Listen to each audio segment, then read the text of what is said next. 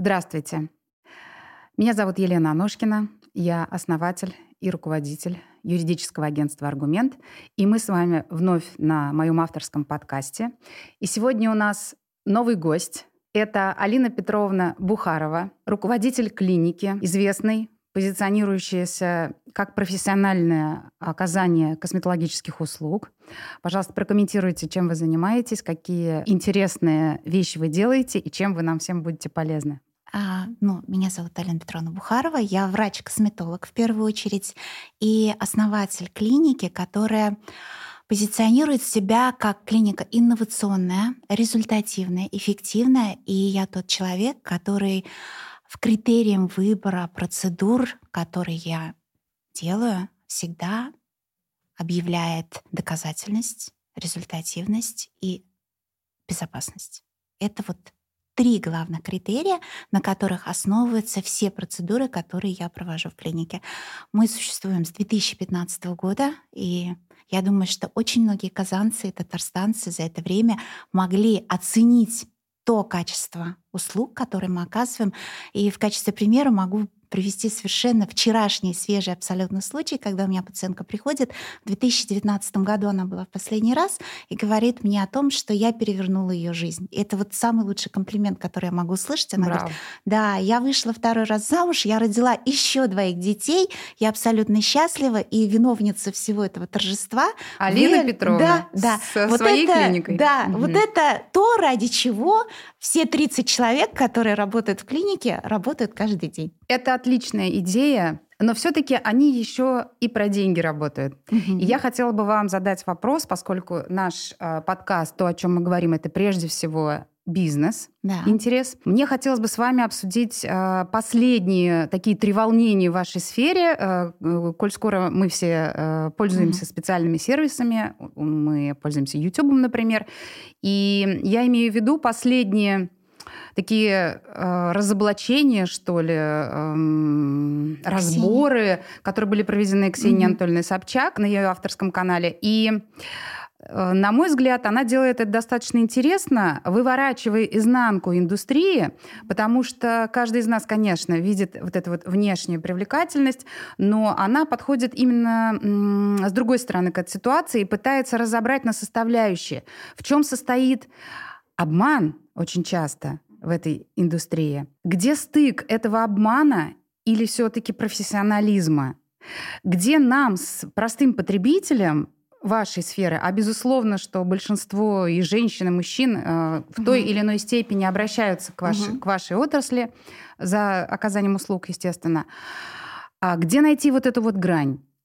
И здесь мне очень хотелось бы услышать ваше мнение, каким-либо образом на вашу сферу, на вашу индустрию повлияли эти разборы?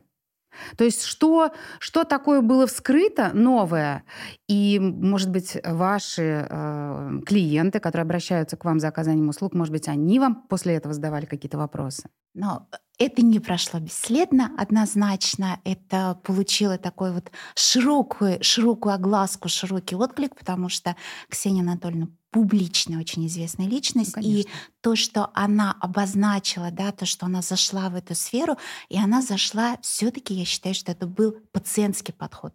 То есть она зашла и с точки зрения пациента, я хочу получить вот эту процедуру. И в итоге, да, что я вижу, и потом она идет вглубь и начинает разбираться. Это очень классно.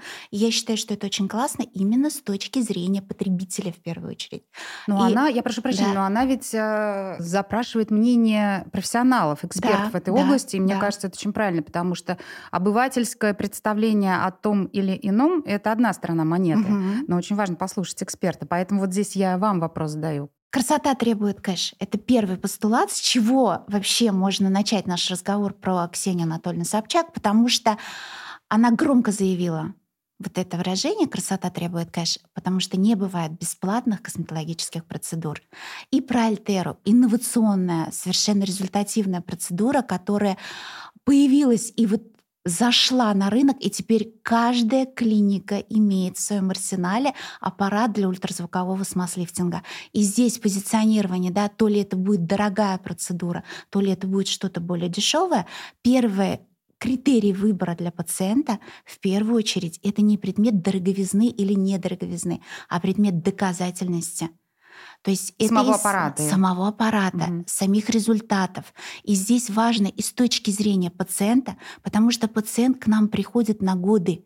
И нам важно, чтобы тот результат, который мы получаем, чтобы он не навредил пациенту. А вот смотрите, здесь ведь важен какой момент. Какой эффект вот это условное такое образование, которое мы получаем посредством вот этих разоблачений, какой эффект это дает на покупательскую на, покупатель, на покупательскую способность, на результат покупательский. То есть э, стало больше обращений за истинной альтерой Конечно. или меньше? Конечно. Или, или клиенты продолжают оставаться вот в этих маленьких кабинетиках, где им предлагают вот это вот китайскую, значит, э, китайское оборудование, которым они могут воспользоваться значительно дешевле, чем, например, в клиниках, подобных вашей? Однозначно стало больше пациентов, но у меня я делаю... То есть альтер... Ксения Анатольевна работает на вас? Однозначно. Восемь лет, Елена Викторовна, я делаю процедуру альтерапии себе и пациентам. И, соответственно, у меня 80% пациентов — это пациенты, которые возвращаются год за годом. Это очень важно. Но пациент Но ведь эта процедура увеличился. по смыслу такая, правильно? Конечно. И конечно. если вы выдерживаете тот результат а, для клиента каждый год, который, за которым он пришел, то, соответственно, он приходит на следующий год. Конечно. И я бы здесь вопрос вопрос бы подняла, знаете, еще с юридической точки зрения. То есть тот результат, который я заведомо, достоверно получу, и я это гарантирую своему пациенту, это не может гарантировать ни один аналоговый аппарат в силу именно физических характеристик этих аппаратов. И, соответственно, в тот момент, когда пациент с отсутствием результата придет в клинику, да, и будут вставать вопросы юридические. И тогда, когда эти вопросы будут вставать, именно доказательность наличие четких физических параметров и наличие прозрачных отношений между пациентом и между а, клиникой, вот это будет ну, постулатом того, что эта клиника нормально будет существовать дальше. И договор конечно, между конечно, вами и клиентом. Конечно. Интересен еще такой вопрос. Мы знаем, что очень часто эта индустрия, мне кажется, она прям вот максимально в себя это все впитывает, она наполнена мошенниками.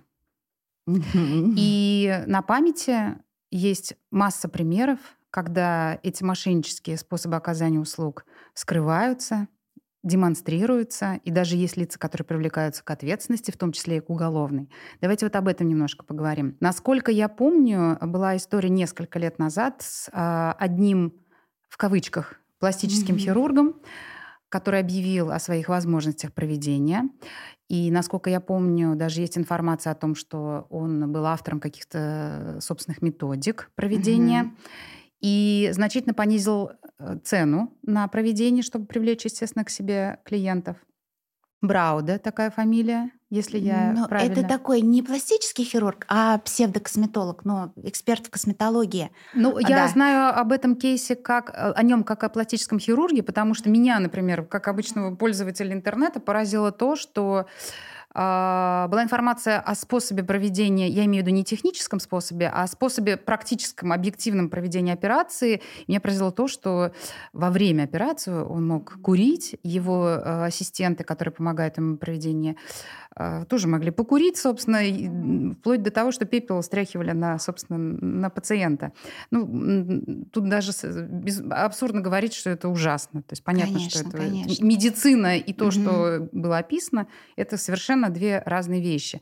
Вот ваше мнение вообще вот об этой истории, о мошенниках, о самозванцах, потому угу. что ведь это сколько надо смелости объявить о том, что кто он, что угу. он делает, угу. и сильно понизить э, с точки зрения бизнеса, если смотреть на эту ситуацию, сильно понизить а, стоимостные характеристики услуги. Однозначно. И вы не конкурентоспособны становитесь, те, кто оказывает на высоком уровне. Абсолютно точно. И он обучал то есть он был не обучал. один, угу. он обучал, у него было налажено обучение, он практиковал не только пластические операции, но еще и косметологические инъекционные процедуры.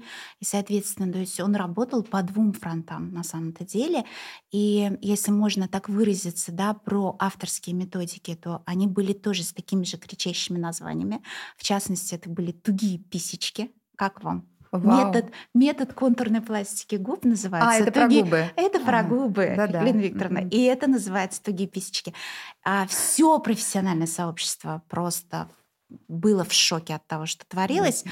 И но тем не менее эта волна была. Но я считаю, что любая отрасль, которая, во-первых, бурно развивается, и в которой, ну, слово крутится не, не совсем верное слово, но тем не менее, где крутятся большие деньги, то есть мы можем стать, оказаться заложниками той ситуации, когда непрофессионалы начинают себя называть экспертами и начинают приходить в эту индустрию и пытаться заработать какую-то часть денег. Естественно, что это заканчивается плохо, и при этом страдает пациент в первую Здесь очередь. Э, сразу на первый да. план выходит юриспруденция, потому да. что очень важно привлечь к ответственности.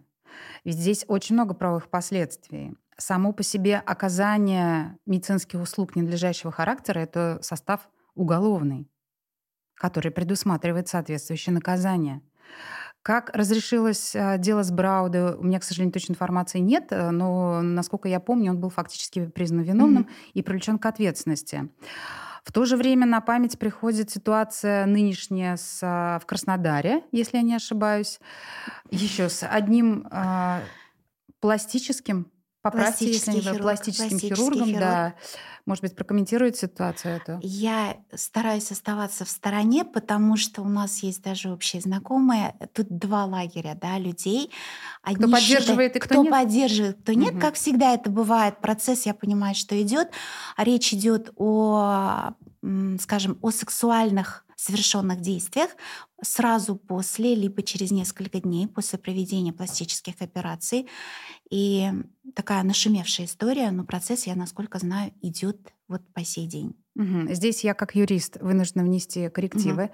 что поскольку у нас нет сведений о том, что данное лицо признано виновным в судебном порядке, вина его доказана, и нет приговора, вступившего в законную силу, говорить о том, что это лицо виновно, мы с вами не можем. Мы можем только оперировать известной нам информацией, которую любой пользователь сети интернет может получить, и, собственно, мы с вами ее получили, поэтому мы с вами здесь сейчас рассуждаем об этом. Будем в данном случае аккуратными, потому что может так оказаться, что виновность данного лица фактически не будет доказана. Либо будет доказано, но он будет освобожден от наказания в силу определенных обстоятельств. Да, здесь я могу сказать только одно, что у меня в клинике это было бы невозможно, потому что для того, чтобы было качество оказываемых процедур, оказываемых медицинских услуг, а, я вела у себя видеонаблюдение всех процедур на предмет соответствия стандартам, которые установлены в клинике. А здесь другой у меня вопрос. Да. Не возражают ли посетители против видеофиксации здесь, Елена Викторовна, объявление совершенно четко и юридическое обоснование, что все это делается для безопасности пациента. А предупреждаете ли вы своих посетителей конечно. о том, что ведется видеонаблюдение? Конечно, конечно. Это есть информация в холле и есть э, прямое, прямая запись в договоре на оказание платных услуг. Браво, Арина да. Петровна. Юридическая сторона у вас соблюдена. Да, я стараюсь.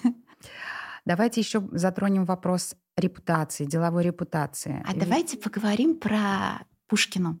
Вот, вот в этом смысле, да, что вы Про скажете? Пушкину. Про Пушкину это история с э, деформацией ее лица в результате воздействия. Да. Поправьте, чем? Я очень 2003 год. Это было первое абсолютно такое громкое публичное дело против врача-косметолога. От публичного лица. От вот что важно. То есть лица. Эта история была да. освещена надлежащим да. образом. Да. То есть Оксана Пушкина, Ирина Роднина пригласили к себе домой врача-косметолога, потому что они очень публичные, очень известные личности, и дома им была проделана процедура Алина контурной почему пластики. домой? Объясните мне. Ну, Елена Викторовна, мне масса это не публичных понять. людей. Ведь эта история Да. сейчас давно уже проработана. Они защищены от э, большого количества посетителей. То есть это сейчас Мгм. все работает.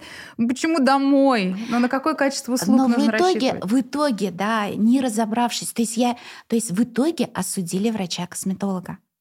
Здесь вот тоже у меня вопрос с юридической точки А вы зрения. считаете, что это лицо не было виновным? Я считаю, что первое, что должны были предусмотреть люди, которые к себе, то есть у нас же солидарная ответственность, да, если они к себе приглашают человека, они должны нести какую-то ответственность, что они в антисанитарных условиях проводят процедуру, что им делается, то есть это практически на кухне. Я считаю, я, конечно, да. не погружена в эту ситуацию, но я считаю, что врач, который согласился на это безобразное предложение посетить на дому лиц и произвести какие-то mm-hmm. манипуляции с их лицами, телами и так далее, вот он уже не прав.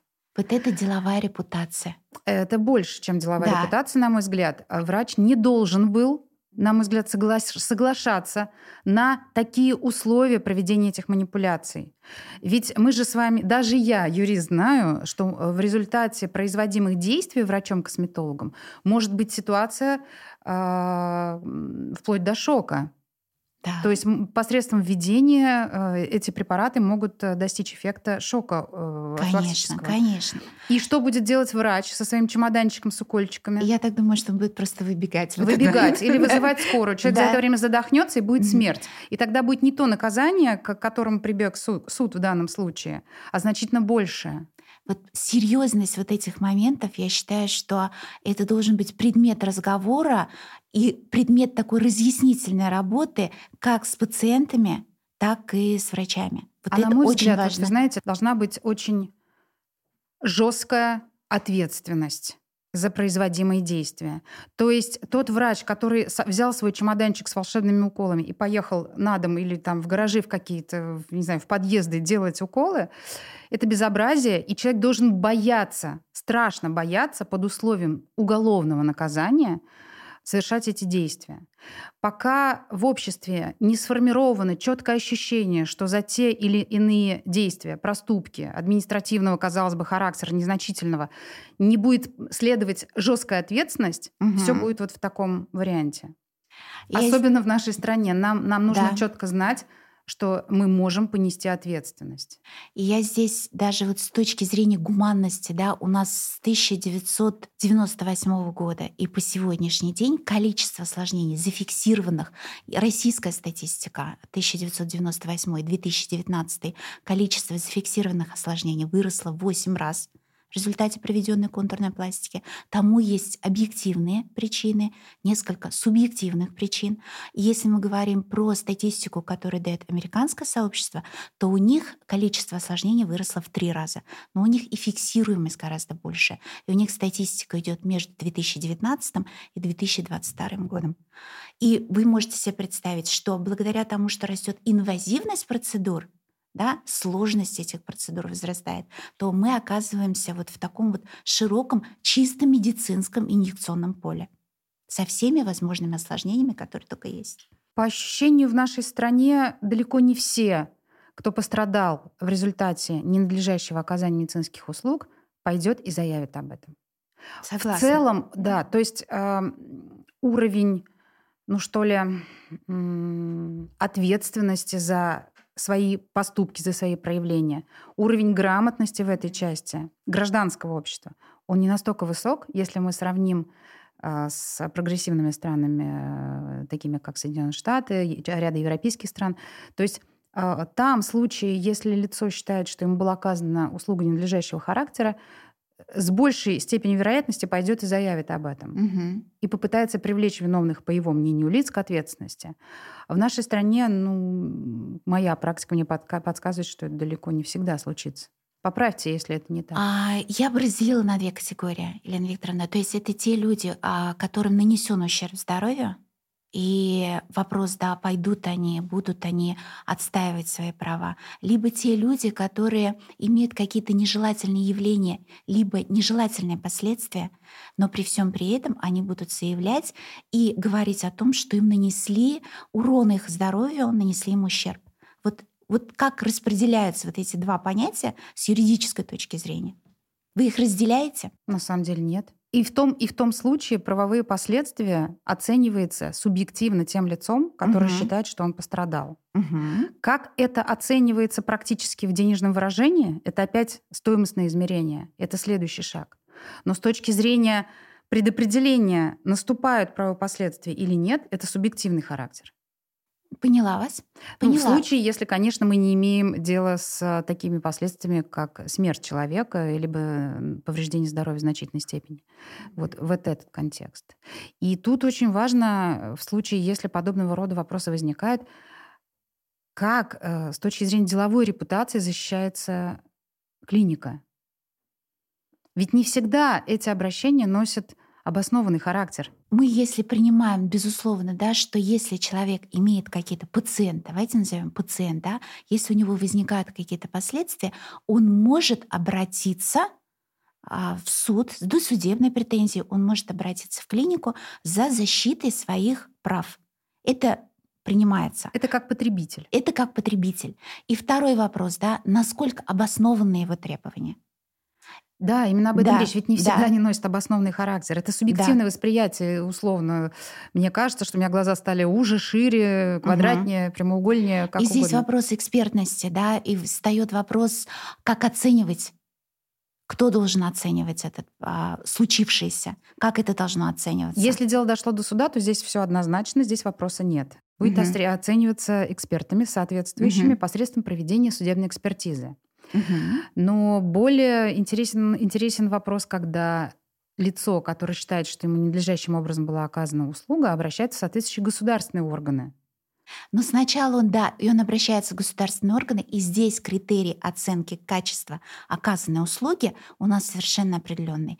Это наличие договора, это наличие информированного информированного, Согласие. добровольного согласия на оказание услуги, акт и спецификация. А еще э, проверка сертификации препарата, да, который да, был введен да. или... Э, Я это, вот у меня это стопроцентно подразумевается само собой, то есть это наличие лицензии, наличие соответствующих документов, позволяющих врачу проводить процедуру, клинике оказывать услуги, это вот перечень тех документов, которые я сейчас перечислила, и на этом все.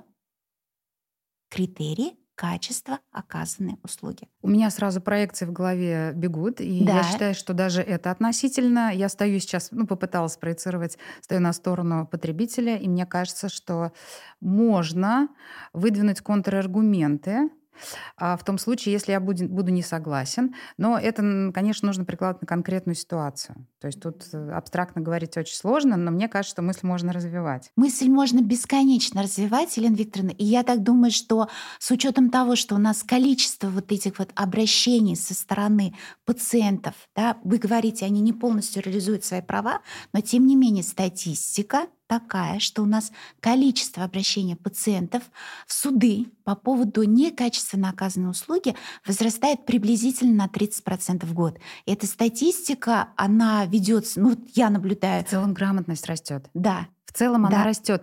Плюс это может быть, это моя версия, я не, не утверждаю, может быть, это сопряжено в принципе с количеством новых обращений. То может есть, ну, быть. ну, если раньше, э, условно, сейчас опять-таки процент, может быть, 5% населения 20 лет назад обращались за косметологическими услугами, то сейчас этот процент, наверное, там к 70 условно стремится. Я тоже очень условные цифры. Угу. То есть, в принципе, частота выше, соответственно, выше количество тех услуг, которые, по мнению потребителя, оказаны ненадлежащим образом, и, соответственно, повышается частота обращения в суд. Я для себя в этом смысле вижу только положительную сторону в том, что эти обращения, они позволяют раз за разом упорядочивать все процессы, которые проводятся в клинике. То есть для меня положительная сторона отшлифовка однозначно. Угу. То есть каждое такое обращение, и ты начинаешь по-новому пересматривать и понимаешь, что ты отшлифовываешь свои стандарты, ты улучшаешь свое качество работы, а стандарты оказания косметологических услуг, они вообще не прописаны. То есть это четко не прописанный регламент. Это что за безобразие? Это не безобразие. А вообще косметология наука мало специальность молодая, она существует с 2009 года. Соответственно, эта молодая медицинская специальность, она находится в такой вот стадии развития. И это абсолютно понятно и стандартами. И тогда, когда я, например, а, периодически выкладываю да, о том, что мы проводим пятиминутку и мы занимаемся стандартами, то есть это говорит о том, что мы спустя какое-то время пересматриваем, потому что появляются новые исследования, появляются какие-то новые аппараты, появляются новые данные. И моя задача сделать так, чтобы это все было на высоком уровне, на высоком уровне доказательности. Еще один вопрос в этой связи. В условиях нынешней геополитической ситуации, как вы разрешили или разрешаете вопрос с замещением тех препаратов, которые раньше шли mm-hmm. свободным потоком? А здесь а, вопрос партнерских моих решений. А я много лет Через работаю. Эквадор? Нет, нет, Елена Викторовна. Компания Мерц то есть, То я... есть эти вопросы берет на себя компания Мерс? Компания-дистрибьютор берет на себя все эти вопросы. И Альтера, и Xiaomin, и Белатера. Как-то они привозят. А Мерц а... у нас российская компания? Это немецкая компания. Немецкая компания. Да. То есть она не ушла с рынка? Она не ушла с рынка, она на осталась. Этой, на этой точке мы должны все поаплодировать компании Мерц да, за то, что она приняла решение не уходить с российского рынка. И, и... миллионы, наверное, миллионы, десятки миллионов э, женщин и мужчин продолжают пользоваться услугами данной компании. А, Елена Викторовна, исторический экскурс. Просто в прошлом году, когда вот это все началось и встали вопросы с поставками, у нас были пациенты, которые приходили, я даже оставляла им препараты. То есть мы боялись, что все это произойдет. И вот это не случилось, и поставок никаких перерывов в поставках не было. Но вместе с тем ушел аллерган, а это ботокс ушел TSL, ботокс ювидерм — это аллерган. То есть сейчас в стране проблемы с ботоксом? Ой, сейчас проблема с ботоксом, проблема с ювидермом, проблема с TSL, с препаратом, и, соответственно, на этом фоне, то есть мы присутствуем при большом переделе рынка косметологических услуг на самом-то деле. Скажите мне, пожалуйста, несколько другой характер э, вопроса. Вот как у вас формируется ваша команда? Насколько трепетно вы относитесь к вопросам наличествующего образования? Опыт — это уже ваше управленческое решение. Угу. Ну, практически вот ставить определенного специалиста на оказание услуги или нет. А вот с точки зрения образования, настолько, насколько я помню, до определенного периода времени у нас в стране вообще не готовили косметологов. Есть и... такого образования не было, насколько я помню. И э, опять-таки что-то в памяти вылезает, что первые косметологи выросли из дерматологов. Конечно, они до сих пор вырастают из дерматологов, однозначно. Елена Викторовна, наличие высшего медицинского образования является ну, обязательным а высшее образование сейчас по косметологии есть? Существует? Есть Его можно получить? Выше, есть высшее образование медицинское. То есть это либо лечебное дело, либо педиатрия. Дальше ординатура по дерматовенерологии. Это так. обязательно. И дальше специализация по косметологии. Угу. И... То есть это все равно базовое медицинское образование, прежде всего, и конечно, только уже дополнительное образование конечно, с погружением. Конечно. И перед вами человек, который приложил максимум усилий к тому, чтобы косметологии из такой вот а, прикладной специальности, которая занималась там наложением масок, да, и в лучшем случае это была мезотерапия, то есть это такая степень сейчас инъекционной инвазивности и такая степень а, воздействия аппаратного, что без специальных врачебных знаний в косметологии вообще делать нечего. И те люди, которые называют себя экспертами, то есть эксперт-косметолог, не имеющий медицинского образования, но это, я думаю, что еще год-два, и это все сойдет на нет. В этой связи такой вопрос. Какие-либо юридические меры вы предпринимаете для того, чтобы исключить ситуацию, когда вы вложили собственные ресурсы, угу. практические ресурсы, я имею в виду, э, энергию вашу специалиста, а он уходит от вас, потому что чувствует в себе желание, амбиции создать собственную клинику, допустим, какой-то кабинет, и, собственно, воспользоваться той энергией и теми затратами, которые произвели вы. Вот как вы юридически эту часть защищаете? Ну, во-первых, я всегда беру нулевых специалистов, и сам путь становления специалиста, врача — это 3-4 месяца стажировки, аттестация, потом начало работы. Это куча обучений. И здесь всегда постулат такой, что до тех пор, пока у меня будут мои интересы, мои цели, как клиники и интересы врача и цели врача как специалиста, они будут совпадать, мы будем рядом.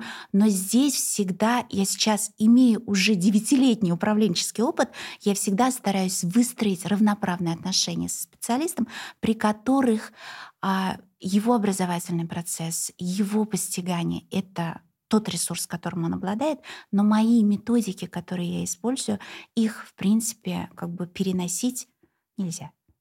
Нежелательно. Все-таки, мне кажется, в вашем ответе звучит больше управленческих решений. А я говорю о юридической защите. Скованы ли вы как два субъекта правоотношений. Вы как представитель клиники, руководитель ее, и конкретное лицо, которое с вами заключает договор, скованы ли вы в данной части правоотношениями в части невозможности это все прописано в а, части, скажем так, сохранения конфиденциальной информации, сохранения моих...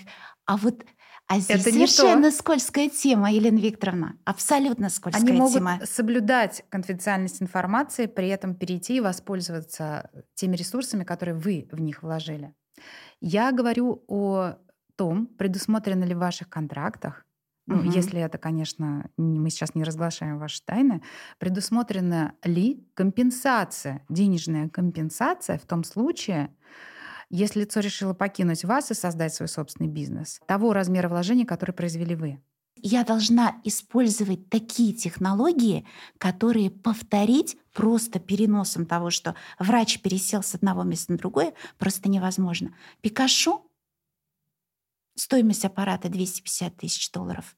Не каждый купит.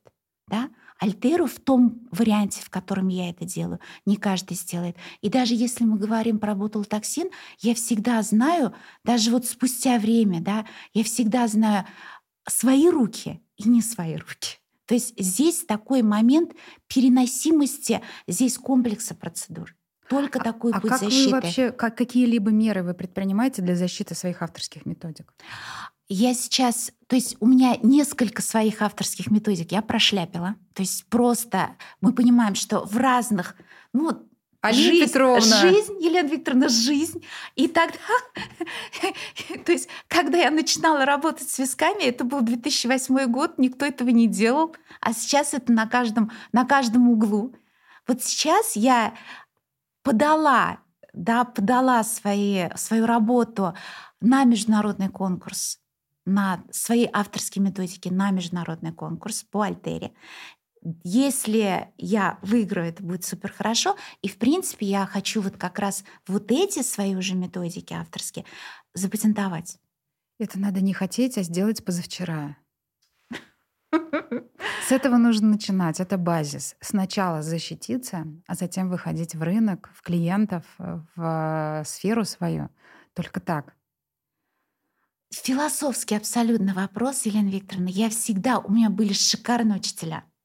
Я всегда, когда я, например, иду преподавать, да, я все, что знаю, я всегда говорю, я все, что знаю на сегодняшний день, я всегда это все вот сполна пытаюсь дать своим ученикам. Если на следующий день у меня придет следующее озарение, это будет супер хорошо. Пока у меня это срабатывает. Вот. Но очень хочу запатентовать. Время пришло, я считаю. Алина Петровна, вы знаете, кому позвонить. Когда вы все-таки дойдете до этой стадии, у вас возникнет более стойкое ощущение, что этим уже пора заняться. Тогда завтра, Елена Сегодня. Сегодня уже, сегодня уже не успеем, завтра. Ну, давайте, хорошо, договорились. Давайте. Это долгая дорога или нет? Смотря что защищать. От 10 дней до более чем года.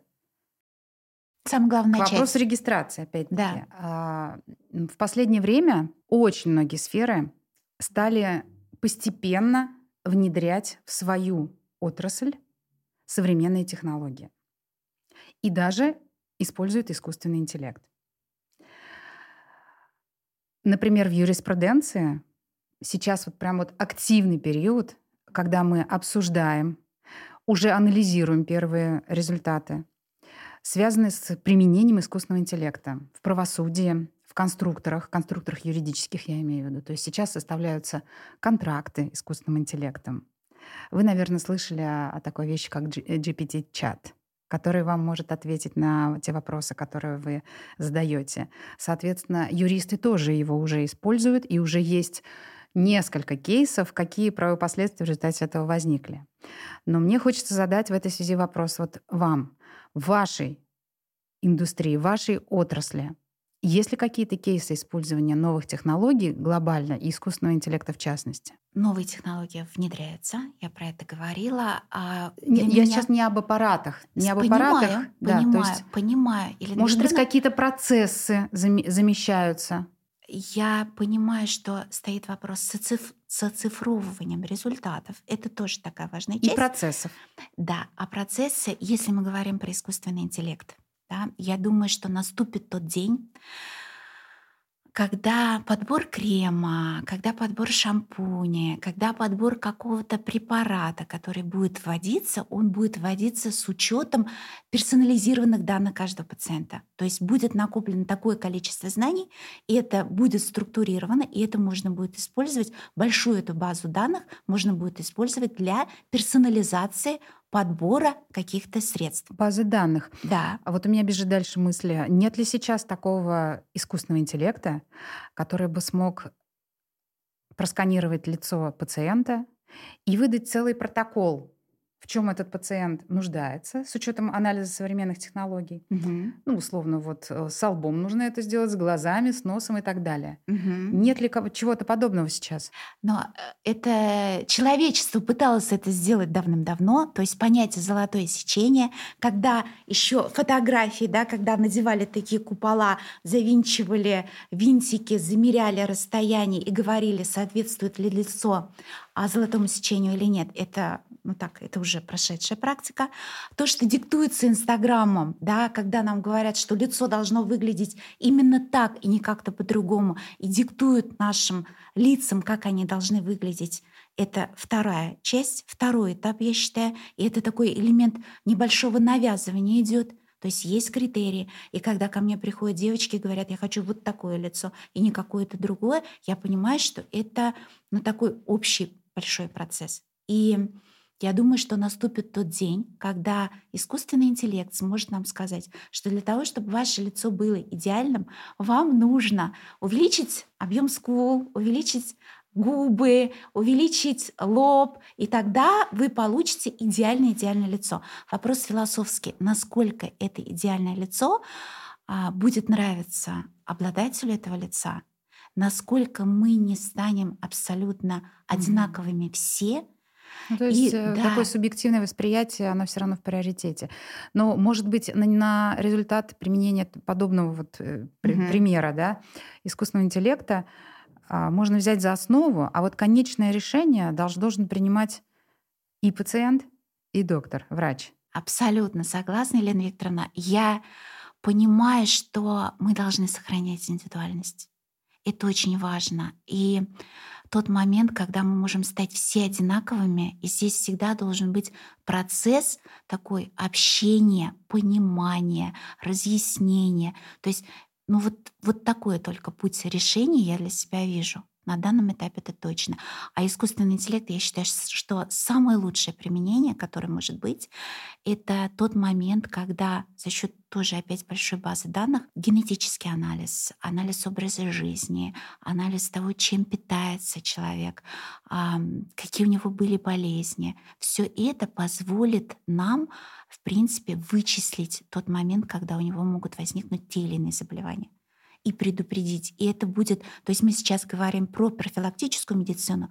Я для себя говорю пациентам, когда они приходят, я им говорю, что наш подход должен быть профилактический, с тем, чтобы мы предупреждали возрастные изменения, с тем, чтобы мы могли предугадать, что с вами будет происходить с вашим лицом, с вашим телом, если будет продолжаться все то же самое, что я вижу сейчас. Это самая моя большая работа с пациентом, которую я провожу. И вот тогда, когда мы сможем обеспечить вот такую превентивность в отношении очень серьезных заболеваний, я считаю, что это будет, ну, я не знаю, торжество искусственного интеллекта.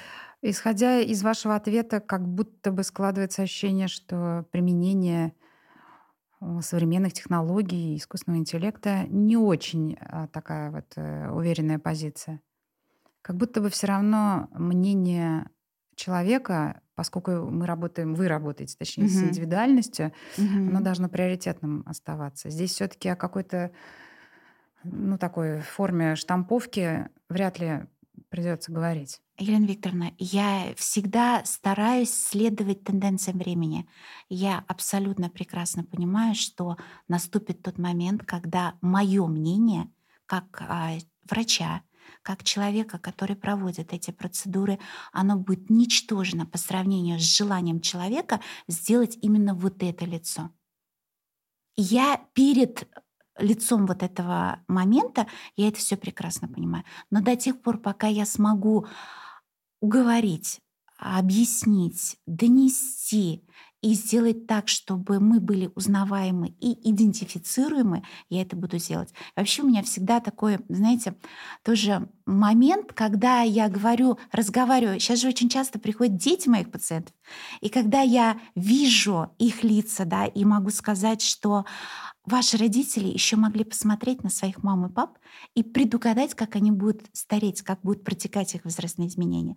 Сейчас уже наши дети Не видят могут. абсолютно. То есть мы сейчас уже находимся вот в этом течении времени, а время повернуть вспять нельзя. То есть наступит момент, когда это придет. Ну, пока а, я поняла, где может э, сработать искусственный интеллект в вашей области. Где? А, он уже работает. Я вспомнила, что есть программы, которые демонстрируют ваше старение потенциальное. Вот там можно да, будет увидеть, да, э, как, да. как состарится человек. Но это будет только картинка. Вы вмешаетесь в этот процесс, и человек по факту будет потом выглядеть по-другому. Ну, я э, с 2017 года у меня установлена система LiveViz, где я могу, в принципе, прогнозировать да, тот или иной результат, который я буду получать у своих пациентов, абсолютно объективные данные. И тогда, когда у меня приходит пациент, который был в 2017 году и 2023, и я понимаю, что эффект Бенджамина Баттона в этом случае срабатывает совершенно объективно, ну вот это тот труд, который мы Но он срабатывает, я полагаю, день. Только, только тогда, а, когда есть результат не только вашей деятельности,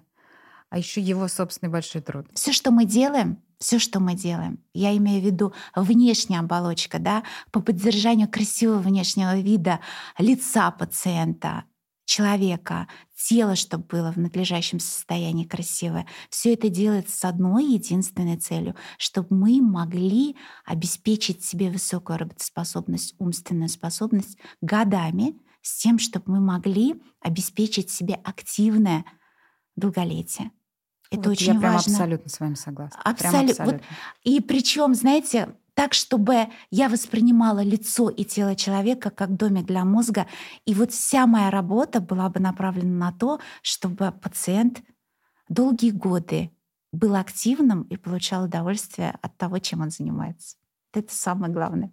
Для меня, во всяком случае. Это самое главное, самая главная миссия, с которой я иду к людям каждый раз, каждое утро.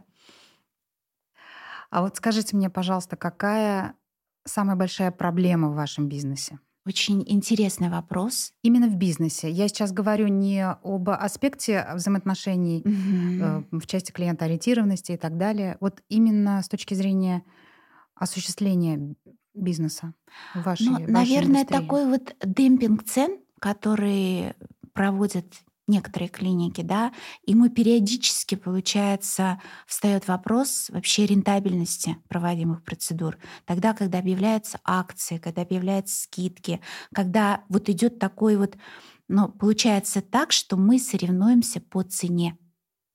И это самое ужасное. Мы должны все процедуры, которые мы проводим, мы должны ориентироваться на получение результата и на качество. И тогда это будет и как уже... вы здесь балансируете? Вот как? Но у меня такое нетрадиционное решение, Елена Викторовна, как всегда. В тот момент, когда все роняют цены, я их повышаю.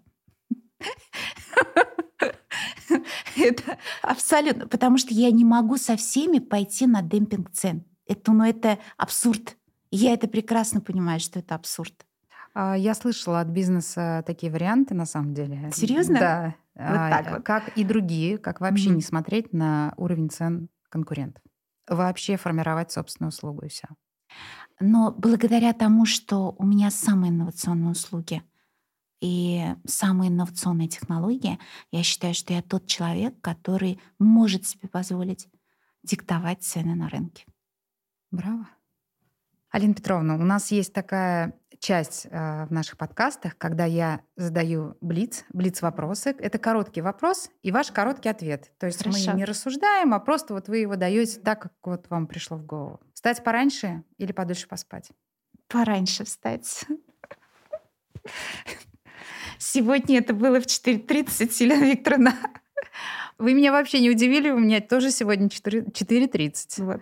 Но мы с вами в этой да, части одинаковые. Да, да. Миллион рублей или миллион подписчиков? Однозначно миллион подписчиков.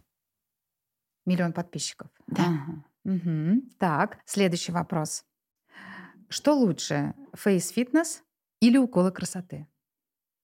Уколы красоты. И тому есть объяснение. У нас эволюции возрастных изменений предусмотрено, что с возрастом у нас физиологично нач- начинает возрастать функция мышц-депрессоров. И тогда, когда пациенты начинают накачивать эти мышцы-депрессоры, они вместо того, чтобы получить положительный результат, получают отрицательный. И тому есть клинические примеры. И поэтому моя задача разъяснить, объяснить и дать в руки инструмент, который позволит продуктивно, результативно сохранять лицо пациента многие годы. Жить в России или за границей? В России. Угу. Какой самый главный успех для человека? Um... Секрет успеха. Секрет успеха это, наверное, любовь к своему делу. Я сегодня на эту тему думала, честно говоря, потому что я каждый раз, а, когда я получаю море удовольствия и вообще не устаю, выходя из кабинета в 9 часов вечера, я понимаю, что если бы я это не любила, вот именно вот то, что я делаю в качестве врача, я бы ни дня бы не смогла поработать. Вот я думаю, вы, наверное, так же, да, Елена Викторовна? Наверное, так же, да. Да. И глаза горят, и удовольствие получаешь. Вчера у меня пациентка такая говорит, а вы свои глаза видите в тот момент, когда вы работаете? Я не вижу, надо снять. То есть это вот все горит, все переливается, и это море удовольствия максимум. Вы помните свою первую зарплату? Да. А что вы на нее купили? А у меня были очень хорошие учителя, я купила сережки. Угу. Отлично. А на что вы готовы потратить последние деньги? Вот все, у вас больше ничего нет. Последняя сумма на что? То есть не имеет смысла, да? То есть это окончание жизни или это просто, просто послед... ответ, просто, просто тогда ответ. Это на какой... Не анализируйте Т- это. Тогда это будет на какой-то э, образовательный процесс. Mm-hmm. Или получательное удовольствие именно через образование. Круто. И последний вопрос. Какая у вас мечта? У меня разные мечты, Елена Викторовна. У меня ну, мечта. А у меня мечта, а, что в один прекрасный момент я а, такая вот бизнесовая мечта, что я в один прекрасный момент зайду, открою двери клиники, и у меня будет свой личный, красивый, просторный кабинет. Ну, такая реализуемая мечта, потому что я сейчас, в силу того, что у меня все кабинеты заняты, я периодически сижу в учебной комнате. У всех есть кабинеты, у меня нет. То есть это моя мечта.